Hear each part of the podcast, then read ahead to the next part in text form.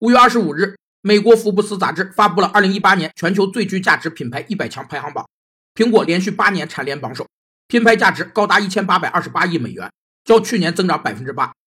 品牌价值是品牌管理要素中最核心的部分，也是品牌区别于同类竞品的重要标志。迈克尔·伯特在《品牌竞争优势》中指出，品牌的资产主要体现在品牌的核心价值上，品牌核心价值是品牌的精髓所在。有六个提升品牌价值的策略。一是运用资本的力量拓展品牌，提升品牌价值是企业的首选策略；二是通过强强联手来拓展自己的品牌形象；三是利用副品牌和多品牌来做品牌延伸；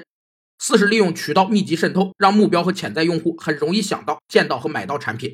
五是借其他品牌之势提升自身品牌价值；六是通过挑战行业领导者来提升自身品牌价值。排名二到五位的品牌分别是谷歌、微软、Facebook 和亚马逊。华为以第七十九名的成绩成为中国唯一入榜的品牌。